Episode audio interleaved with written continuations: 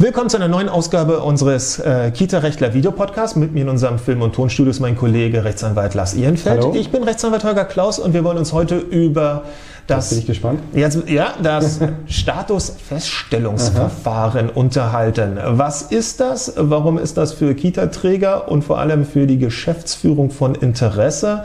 Mhm. Und ähm, warum oder was können wir tun, damit so ein Statusfeststellungsverfahren Jawohl. ein wunderbar sperriger Begriff wieder einmal, sozusagen von uns begleitet werden kann ähm, und warum das Ganze sinnvoll ist. Monsieur. Ja, ähm, ja, da können wir einige Beispiele aus der Praxis äh, benennen. Ähm, tatsächlich geht es bei diesem Statusfeststellungsverfahren ähm, um den Status als äh, sozialversicherungsrechtlich äh, oder verpflichteter Beschäftigter. Ja? Das ist der entscheidende Punkt. Und das betrifft ganz viele, insbesondere in der Zeit der, gab ja hier in Berlin eine ganze Zeit lang so eine Welle von Umwandlungen aus Vereinen in andere Gesellschaftsformen, insbesondere eben in die GmbH. Und ähm, beim Verein war man, waren, möglich, waren das oft Erzieherinitiativen und dann waren die beiden Erzieherinnen oder drei Erzieherinnen oder vier Erzieher, wie auch immer, waren äh, meist im Vorstand, hatten aber Arbeitsverträge beim Verein. Also waren angestellt als, was ich, Erzieher möglicherweise noch, ja.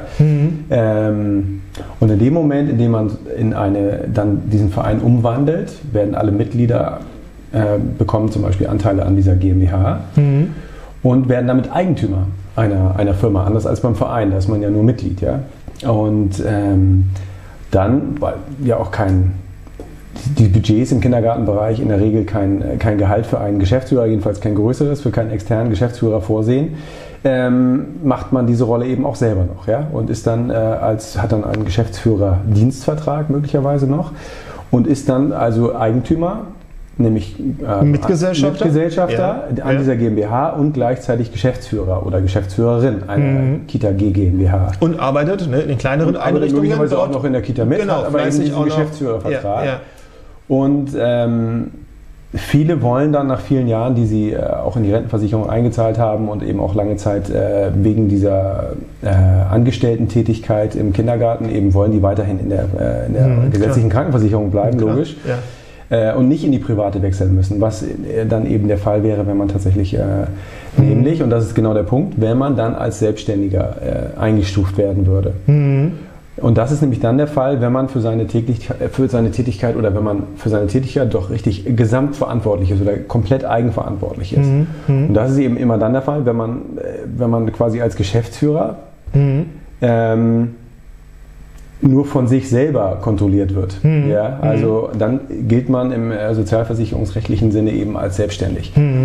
Und äh, da lässt sich eigentlich äh, kaum was dran ändern, dass man, äh, also wenn man zum Beispiel, wir haben ganz viele Fälle, wo es zwei Ge- Gesellschafter gibt und die machen dann gleichzeitig auch beide die Geschäftsführung gemeinsam, dann muss man in diesen Fällen zum Beispiel, hat man äh, quasi komplette Kontrolle über das Geschäft. Ähm, Und die einzige Möglichkeit, die dann eigentlich besteht, ist tatsächlich einen Mini-Anteil an jemand anderen abzugeben, sodass man keine äh, 50-prozentige Sperr. Äh, Mehrheit, naja, Mehrheit ist es ja, Ja, oder einen Stimmanteil hat. Stimmanteil ja. hat. Ne? Ja, das ist der entscheidende Kniff eigentlich an der Stelle. Mehr kann man da eigentlich auch nicht machen. Dann, äh, Aber man sollte halt wissen, woran man ist, weil sonst, wenn mal eine entsprechende Prüfung kommt, das von einem Dritten dann festgestellt wird. Man tatsächlich sagt, die Ne? Krankenkasse äh, schmeißt dann im Zweifel dann raus und dann muss man ganz viele Gelder hin und her schieben, Mhm. möglicherweise teure Ver- Versicherungsverträge abschließen bei der Krankenversicherung, äh, Arbeitslosenversicherung Mhm. geht auch nicht mehr, ähm, also diese Dinge.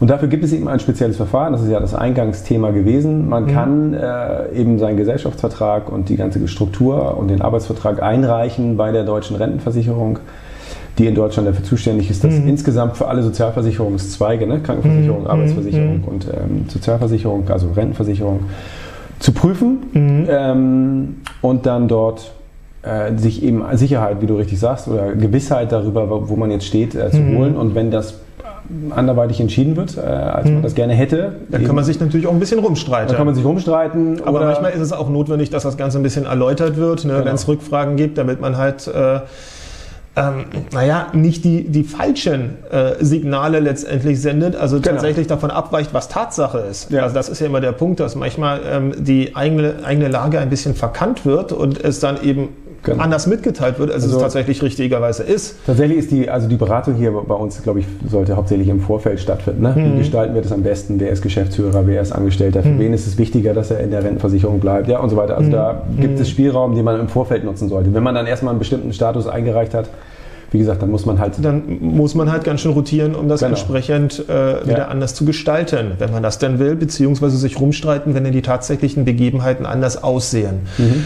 Ähm, das heißt, letztendlich zielt dieses Feststellungsverfahren dann eher auf die Träger ab, die ein bisschen kleiner sind, sofern man das so sagen kann? Oder? Ja, also wichtig ist halt, dass äh, der entscheidende Punkt ist tatsächlich, dass ich äh, dass eine Identität zwischen Gesellschafter und Geschäftsführer besteht mhm. oder Geschäftsführern und mhm. Gesellschaftern. Ja, also das ist das.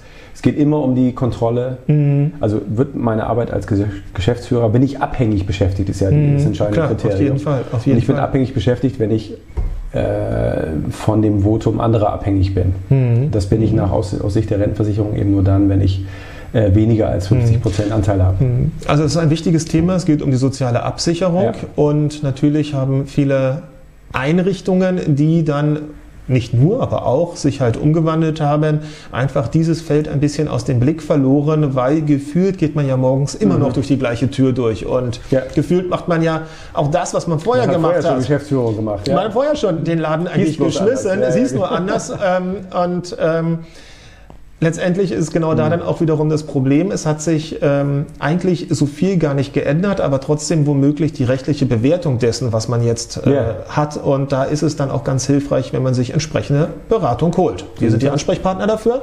Sehr gerne. Bis dahin. Bis dahin. Tschüss.